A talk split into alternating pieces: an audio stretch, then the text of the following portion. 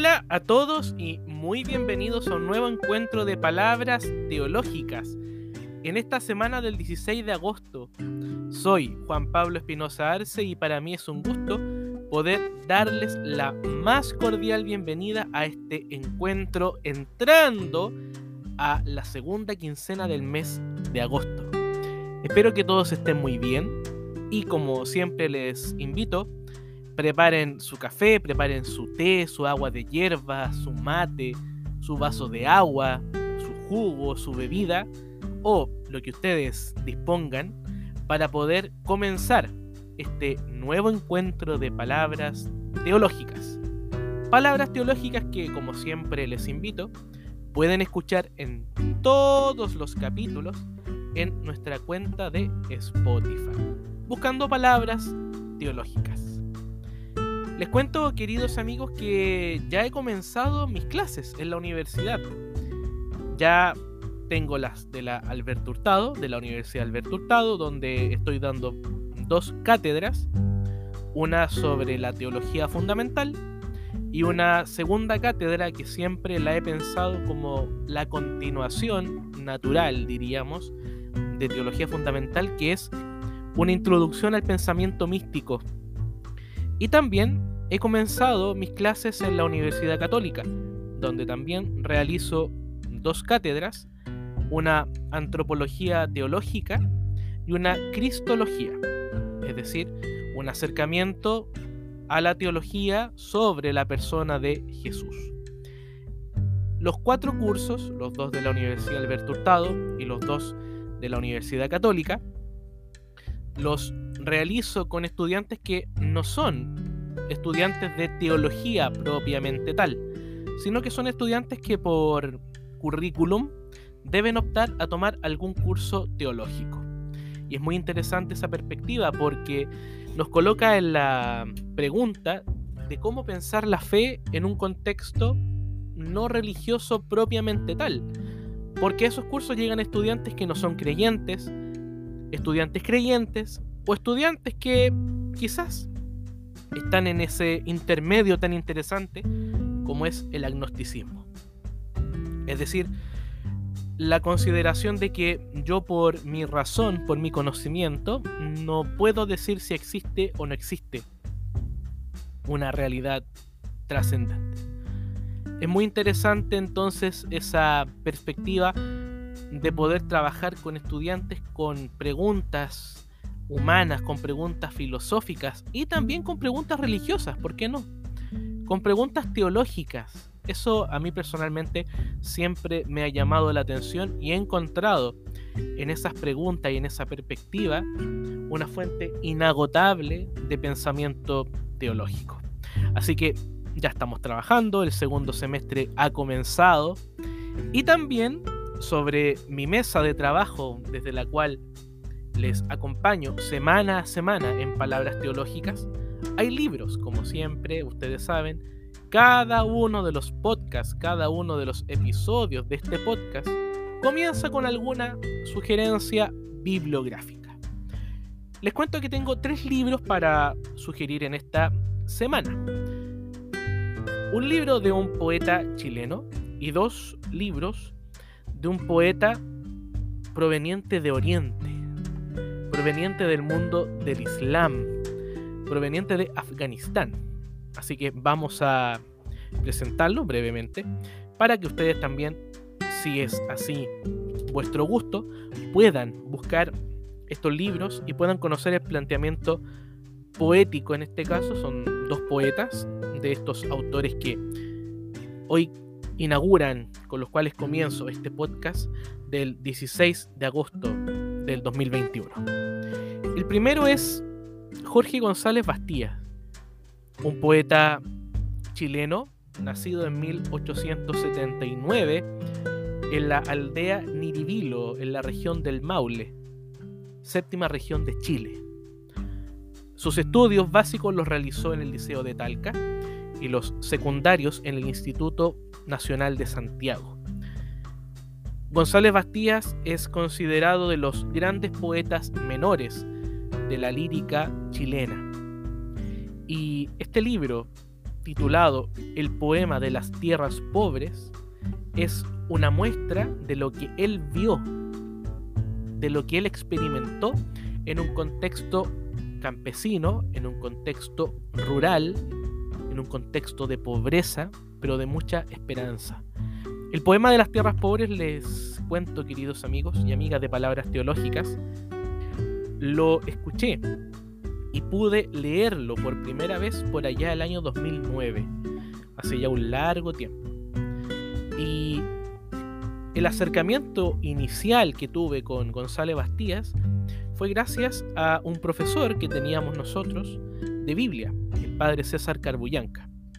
Yo estudié en Talca, en la Universidad Católica del Maule. Ahí estudié pedagogía en religión y filosofía, mi primera carrera, después estudié teología en Santiago.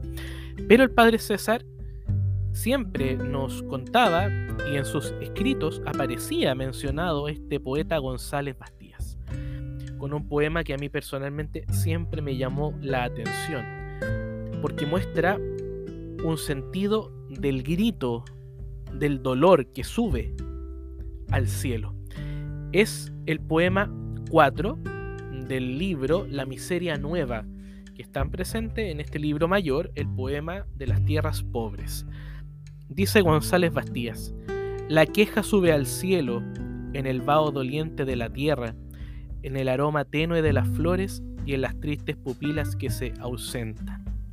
ese poema siempre lo citaba el padre César y a mí me quedó muy grabado, muy grabado. Y otro, otro verso que él siempre nos compartía, que está también en este primer libro, La Miseria Nueva, en el canto 2. Y es un grito profundo que se extiende a lo lejos, que se oculta en las piedras y tiembla en los esteros. Una miseria nueva prendió en las hondonadas y en los cerros, arrasó los sembrados y los rebaños y los huertos. El pobre se hizo miserable, el miserable bandolero. Hay espanto en los ojos de los niños labriegos que oyen a medianoche clamores homicidas en el viento. De González Bastías, de Jorge González Bastías, el poema de las tierras pobres, editado por la Universidad Católica del Maule, por la Casa de Estudios Superiores donde me formé como profesor de religión y filosofía. Altamente recomendado para poder conocer la literatura de nuestro país que muestra esta realidad de pobreza del campo, de la ruralidad chilena. Y también les quiero compartir dos títulos de un poeta mayor del mundo del Islam, que es Jalal al-Din Rumi, también conocido como Mevlana o más conocido como Rumi que es el iniciador de los derviches giradores, una tradición muy emparentada con el sufismo, con la mística y con el esoterismo del Islam, un poeta que en Turquía, en Konya, en la región de Konya, tuve la oportunidad de estar en Konya el año 2019 y conocer esta tradición de los derviches giradores, que son místicos, que son hombres de profunda espiritualidad en el, Islam que bailan y que van girando, por eso se llaman los derviches giradores, y que cuando giran van entrando en un trance místico, con una mano hacia el cielo y una mano hacia, hacia la tierra, como buscando la unión con lo trascendente. Tengo dos libros de, de Rumi. El, primero es Los poemas sufíes de Rumi, editado por Hiperión, una tradicional casa edita textos poéticos en el año 1988 en su primera edición y la sexta edición es del 2014. Altamente recomendado para poder conocer el pensamiento poético del Islam que va mostrando Rumi. Y otro libro también a modo de compendio es el de Coleman Barks, La esencia de Rumi, una antología de sus mejores textos. Coleman Barks hace esta antología, junta los poemas y los escritos de Rumi en las ediciones Obelisco, con su primera edición de marzo del 2002 en esta casa editorial, pero hubo una edición anterior de 1995. Rumi tiene la particularidad de mostrar y de hablar del encuentro del alma con Dios, utilizando, evidentemente, la terminología, utilizando el imaginario, las claves esotéricas del Islam. Y es muy hermoso el pensamiento de, de Rumi. Él va siempre mostrando que la relación con Dios es como la del amado con la amada. Y ese elemento aparece permanentemente en sus poemas y en sus escritos. Quiero regalarles simplemente algunos de los versos. Por ejemplo, en Sobre el Silencio, el tercer libro de Coleman Barks, o de la antología de Rumi, La vacuidad y el silencio. En un poema que se llama El canto de la flauta de caña, porque Rumi habla del canto de la flauta de caña, porque cuando los derviches giradores van realizando su ceremonia, su oración, hay una flauta que acompaña el baile, los giros de los derviches. Yo pienso que es por eso y me acordó de esa noche en la que pudimos estar en el monasterio de Conia y ver una muy digna y muy histórica representación del baile de los derviches. Es maravilloso. Si pueden buscarlos en YouTube, se los recomiendo. Dice, es un largo poema, solamente quiero compartir con ustedes algunos versos. En el canto de la flauta de caña.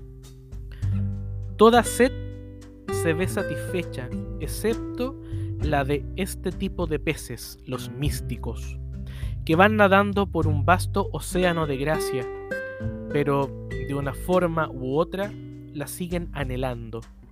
Nadie puede vivir en eso sin ser nutrido cada día.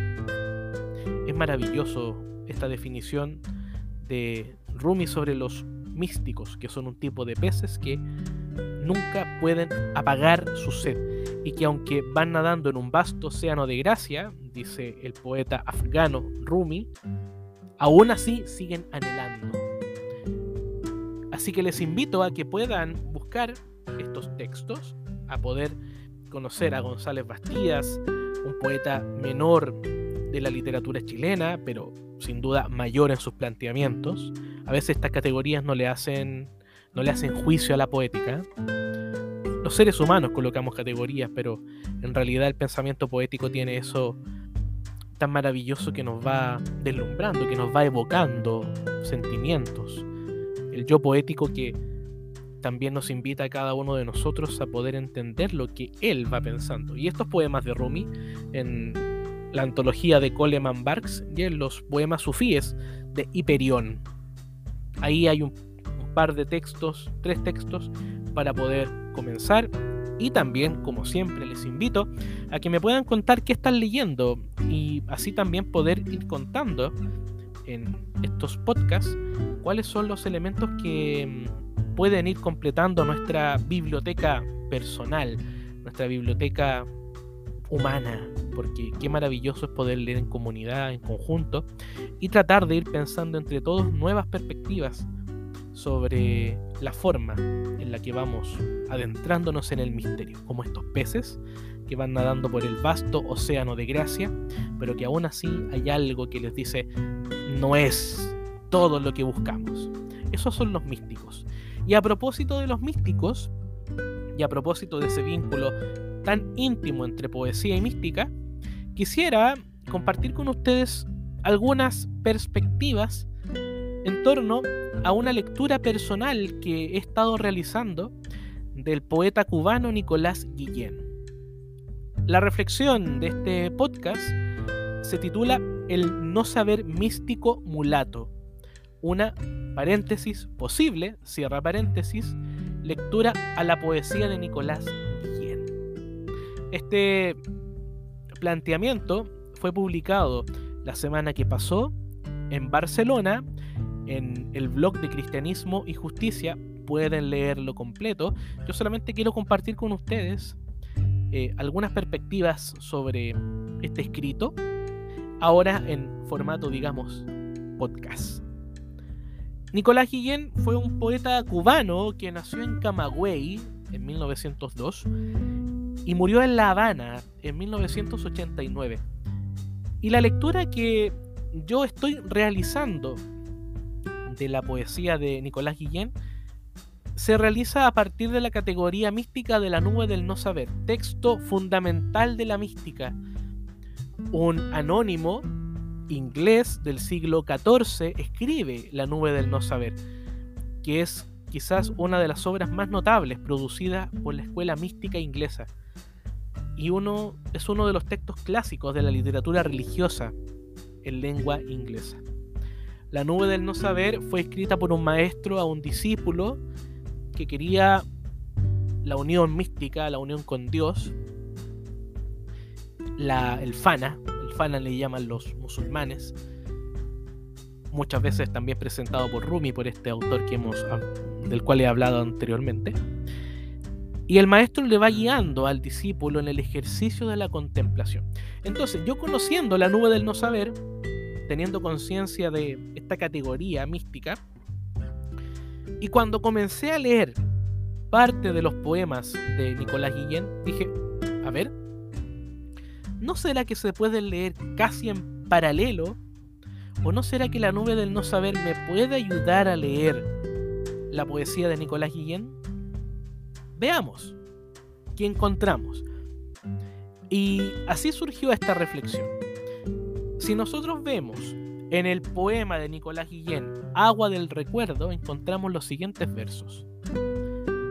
Nada sé, nada se sabe, ni nada sabré jamás.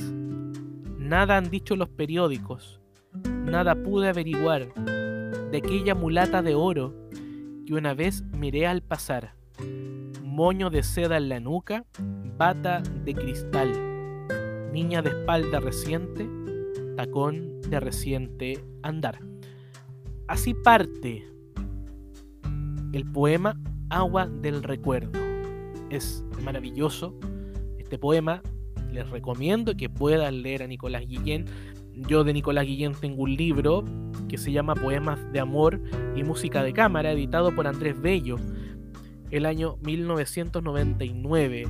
Altamente recomendada la poética de Nicolás Guillén poética que también después se llevó a la música con grupos como Inti Gimani, Quilapayún y otros grupos que han musicalizado los poemas de Nicolás Guillén.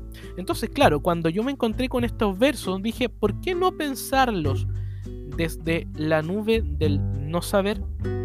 Y así surgió esta reflexión. Y es muy interesante, queridos amigos y amigas de palabras teológicas, percatarse que los místicos, luego de haber realizado su propia experiencia de encuentro con lo divino, entienden que solo a través de las palabras simbólicas pueden contarles a otros lo que ellos han experimentado.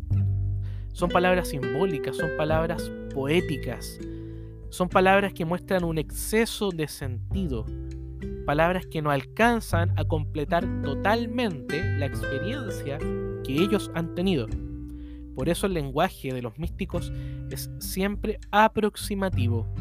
No es un lenguaje total, sino que es un lenguaje que se va realizando lentamente, como la poesía.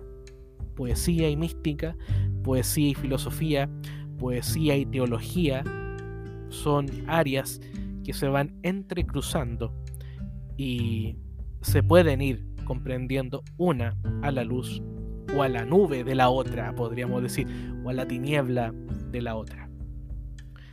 Y el autor de la nube del no saber, insisto, yo les recomiendo, está, se encuentra fácilmente en PDF, en las redes, en internet, puedan leer la nube del no saber. Y el maestro cuando escribe la nube del no saber, le dice al discípulo, te pido, mi querido amigo en Dios, que estés alerta y atento al camino, por el que avanzas en tu vocación.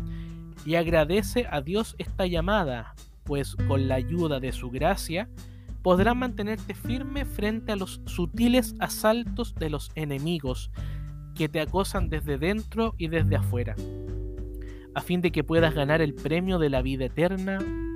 Amén. Así parte la primera indicación de la nube del no saber. Es muy interesante que el camino místico tiene que ver con un deseo, con un deseo. En otros momentos la nube habla de un ardiente deseo que se permite recorrer el camino justamente a partir del deseo, hacia la forma más alta y definitiva del amor que he llamado perfecta, dice el maestro cuando escribe la nube del no saber. Y ese elemento es también algo que se puede o se podría reconocer en el planteamiento poético de Nicolás Guillén. Y el maestro, cuando le escribe al discípulo, dice que el comienzo del camino contemplativo tiene que, tiene que pasar por la humildad, por la humildad mística. Así en el punto 2 nos dice el maestro. No te engañes pensando que eres mejor y más santo porque fuiste llamado porque has avanzado en la vía singular de la vida. Por el contrario, serás un desgraciado, culpable y digno de lástima, a menos que con la ayuda de Dios y de su dirección hagas todo lo que está en tu mano para vivir tu vocación. Lejos de engreírte, deberás ser cada vez más humilde y entregado a tu Señor, al considerar lo mucho que se ha bajado hasta llamarte aquel que es el Dios Todopoderoso, Rey de Reyes y Señor de los Señores. Pues de todo su rebaño te ha elegido amorosamente para ser uno de sus amigos especiales. Esta humildad mística, que es condición de posibilidad del camino del contemplativo, es algo que marca la nube del no saber. Evelyn Underhill, una gran conocedora de la nube y una mística anglicana del comienzo del siglo XX, dice que el místico tiene que desarrollar la desnuda simplicidad de su espíritu. La desnuda simplicidad de su espíritu. Y por eso el maestro en la nube dice que no hay que dormirse sobre los laureles. Es decir, no creas que porque tú estás emprendiendo un camino místico eres mejor que los otros. No. Para poder llegar al encuentro con Dios, con el amado, hay que partir de la humildad mística. Ese elemento es clave al momento de poder entender qué es la nube, qué es la nube del no saber. Y lo sugerente es justamente el no saber. Porque a veces, dice el maestro, te parecerá que no conoces ni sientes nada, que te quedas como entre una nube oscura. Pero justamente en medio de esa frustración, en medio de esa incapacidad de captar a lo absoluto, en ese no saber, en esa duda, en esa incertidumbre, donde el discípulo va encontrando al amado, al Señor. Ese elemento es fundamental en el proceso de la contemplación mística. Y pareciera ser que ese es el camino que Nicolás Guillén también nos propone. Porque recordemos lo que dice en Agua del Recuerdo. Nada sé, nada se sabe, ni nada sabré jamás. Nada han dicho los periódicos, nada pude averiguar de aquella mulata de oro que una vez miré al pasar. Si el místico quiere encontrarse con Dios, tiene que enfrentarse a la nube. Si Nicolás Guillén, si el yo poético de Nicolás Guillén quiere ver a esa mulata de oro que lo dejó encantado y enamorado, tiene que entender que el no saber es parte fundamental del camino contemplativo y del camino hacia las cimas más altas, que es el amor. Pareciera ser que poesía y mística van de la mano, así como también poesía y música se complementan en una sinfonía perfecta. Vamos a escuchar ahora, queridos amigos, una canción que es la musicalización de un poema de Nicolás Guillén. La canción se llama Canción para matar una culebra, o también conocida como Sensemayá, que es un poema llamado Sensemayá, escrito por Nicolás Guillén. Esta canción para matar una culebra es de Inti Gimani en un álbum del mismo nombre, Canción para matar una culebra, que fue lanzado en 1979. Escuchemos entonces la musicalización de un poema de Nicolás Guillén desde las armonías la música y las sonoridades de Inti Gimani en palabras teológicas.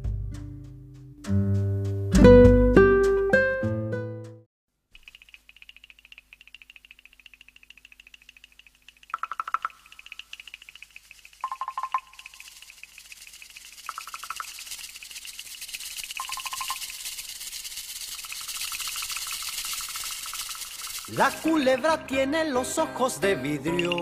La culebra viene y se enreda en un palo. Con sus ojos de vidrio en un palo. Con sus ojos de vidrio. La culebra camina sin patas. La culebra se esconde en la hierba. Caminando se esconde en la hierba. Caminando sin patas. Mayombe, bombe, mayombe, mayombe, bombe, mayombe, mayombe, bombe, mayombe. Tú le das con el hacha y se muere. Dale ya. No le des con el pie que te muerde. No le des con el pie que se va.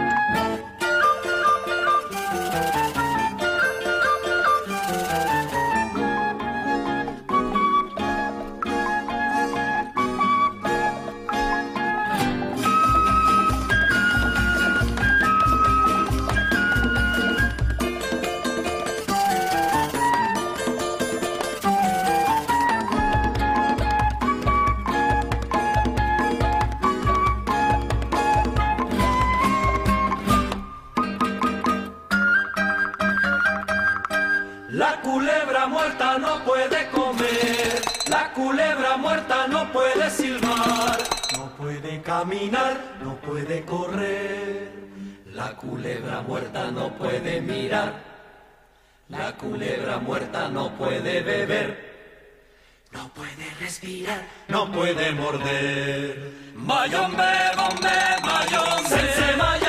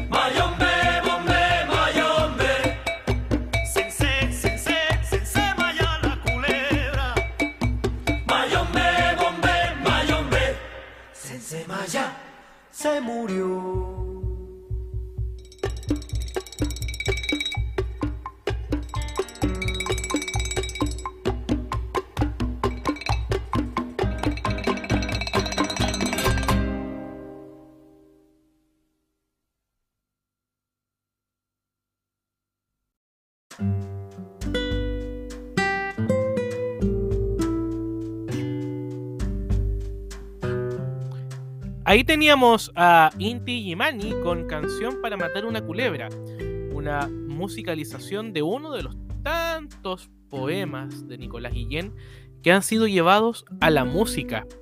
Hay otro que también Inti Gimani musicalizó que se llama Un son para Portinarí, que también está en este libro de poemas de amor y música de cámara. Hay otro poema llamado La Palma, Palma Sola, que fue eh, musicalizado por Quilapayún. Hay, hay varios poemas. La muralla también. Para hacer esta muralla. También es de Nicolás Guillén. Y también ese fue musicalizado por Quilapayún. Así que sería interesante que pudiéramos continuar leyendo estos poemas maravillosos que han sido musicalizados por grupos tan connotados como Inti Gimani o por Quilapayún. Antes de la canción, de Canción para Matar una Culebra, yo les contaba, queridos amigos, que la poética, la poética mística de Nicolás Guillén en torno a esta mulata de oro de la que no se sabe, nos permite hacer un interesante paralelo con la nube del no saber propia de la literatura inglesa del siglo XIV. En el poema Agua del Recuerdo de Guillén se presenta como tema central el encuentro del poeta con esta mulata de oro, a la que vio pasar y que por haberla visto en el poeta se desencadenó una serie de sensaciones y emociones. Agua del Recuerdo comienza con una pregunta y una constatación. ¿Cuándo fue? No lo sé. Agua del Recuerdo voy a navegar. La presencia de la búsqueda de una interrogación y de un camino o de una navegación, así como el poema de la caña de la flauta, de la caña de flauta de Rumi, que dice que los místicos son como peces que navegan en el mar de la gracia. Esta búsqueda, esta navegación, recuerda el motivo místico de la nube del no saber, la cual también comienza por la búsqueda deseosa de encontrarse con Dios a través del camino de la contemplación. En otro poema llamado A Julieta, Nicolás Guillén vuelve sobre el deseo de ir hacia esta mujer, Julieta. Dice Nicolás Guillén, un poeta sin dolor mentiroso ni anhelo de morir, sino con el sencillo gozo de ir hacia usted, de ir hacia usted corriendo, como quien va a través de un campo en primavera, tragando el aire húmedo en la carrera, el pie desnudo sobre el camino desigual, la piel sudada bajo el sol matinal. Parte de los versos de Nicolás Guillén en su composición a Julieta. Y hacia el final del poema, Nicolás Guillén reconoce que para llegar a Julieta es necesario subir a las altas cumbres como fin de camino de búsqueda, como fin del camino de la interrogación, de esa pregunta por el sentido de las cosas, dice Nicolás Guillén. Me muerde una secreta ansia de investigar lo que hay detrás de usted misma, como un rayo que rasga un pedazo de cielo. Saber cómo es que a veces su sonrisa se viste de un relámpago triste. Saber qué amargas heces apura usted trepará la cumbre más alta de su espíritu, y en ella encender, sabe Dios, que apagada lumbre, y revivir, sabe Dios, que muerta estrella. Nicolás Guillén en Julieta. Así como en Aguas del Recuerdo, en donde el poeta se sumerge en la navegación que busca la mulata de oro, o en Julieta, donde el yo poético de Nicolás Guillén reconoce a esta mujer que quiere encontrar en las altas cumbres, es que el poeta va caminando hacia la amada.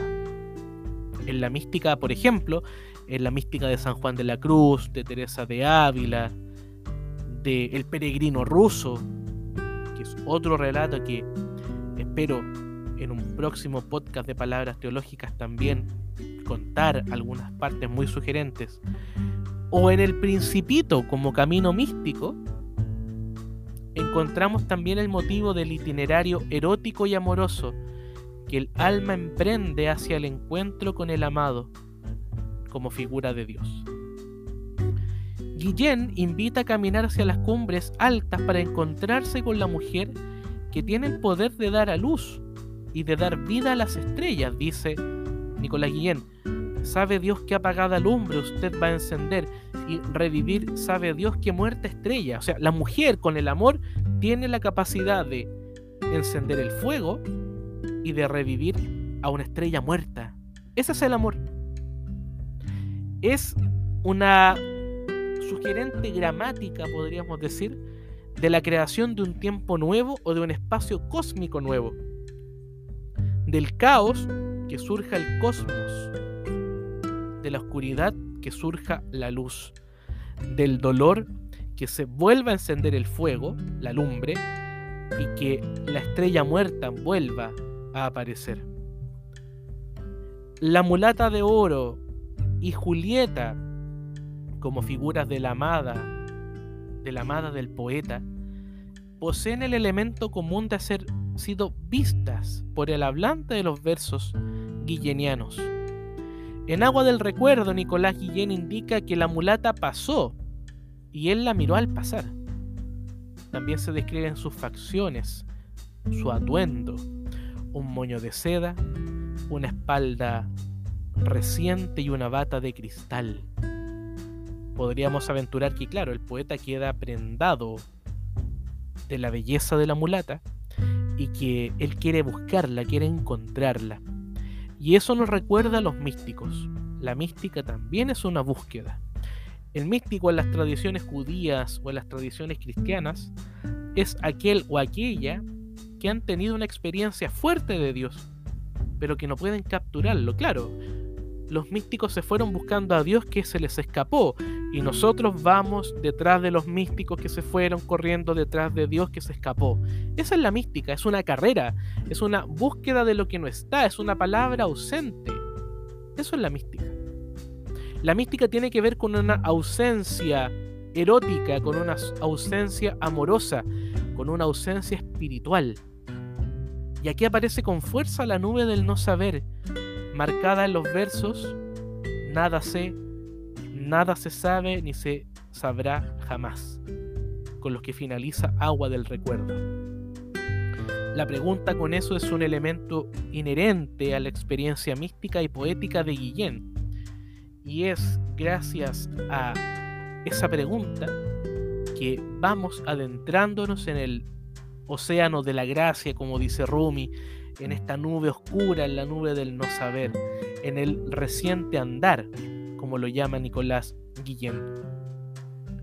La presencia de lo totalmente otro, del amado, de la amada, de Dios como el amado, es una presencia que se manifiesta, pero que se esconde. Por eso es Eros, porque algo se ve pero no se puede capturar, y porque no se puede capturar, el poeta y el místico quieren buscarlo, quieren encontrarlo. Es muy sugerente la lectura de los versos de Nicolás Guillén. Esto en realidad fue una lectura personal. Los conocedores de los poemas dicen que cuando uno lee un poema, algo pasa en el interior del lector, que quizás no es lo mismo que pensó el poeta originalmente, pero ese poder evocativo, ese poder de un exceso de sentido, es lo que en realidad marca el sentido de lo auténticamente poético. El místico es por lo tanto una figura de aquel que emprende un itinerario y que nos comunica a través de palabras simbólicas, de palabras poéticas, lo que él ha experimentado en su búsqueda. Tanto Nicolás Guillén como el místico de la nube del no saber se conmueven, hay un deseo interno, hay un deseo que hace que el poeta y el místico emprendan un camino, que emprendan una navegación, una subida a las cumbres altas, una subida por la escalera de la mística y la poesía. Poeta y místico deben aprender a vivir en medio de la nube del no saber, en medio de sus preguntas. Pero lo interesante es que la nube no es un impedimento para tener la experiencia de Dios sino que es justamente en la nube donde se puede hacer experiencia del amor, esa experiencia de las altas cumbres. Se deja con ello la llamada de atención a que nuestro conocimiento sobre la realidad tenemos que entenderlo como lo que es algo limitado, algo fragmentado, algo simbólico, pero que justamente gracias a dichas experiencias, el encuentro con lo divino o con el sentido puede lograrse, aunque, como hemos dicho, siempre de manera aproximativa. Yo les invito, queridos amigos y amigas de Palabras Teológicas, buscar poemas de Nicolás Guillén. Se pueden encontrar fácilmente en la web. O si tienen la oportunidad de poder comprar un libro de Nicolás Guillén, un libro de poesía, un libro de mística, háganlo.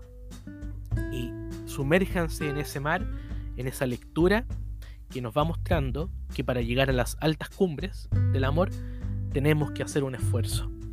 pasar por la nube del no saber, ser conscientes de que no tenemos toda la información sobre esta mulata de oro que Nicolás Guillén vio al pasar, pero que sin duda es figura de aquello que nos salva de nuestro encierro, de nuestro egoísmo, de nuestro entender o mal entender que solo nosotros somos el centro. Siempre hay un otro y siempre Dios, el totalmente otro, se deja manifestar a través de los rostros amados, de los rostros con los que vamos emprendiendo esta navegación y este itinerario cotidiano.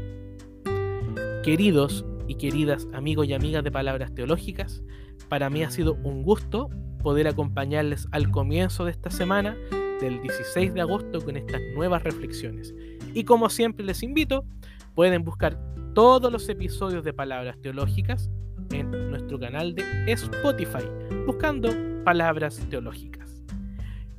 Les abrazo a la distancia, les deseo que tengan un buen día, una buena semana y si Dios quiere, nos escuchamos el próximo lunes cuando volvamos a conversar a escuchar música y hacer entre todos palabras teológicas. Que estén todos muy bien. Chao, chao.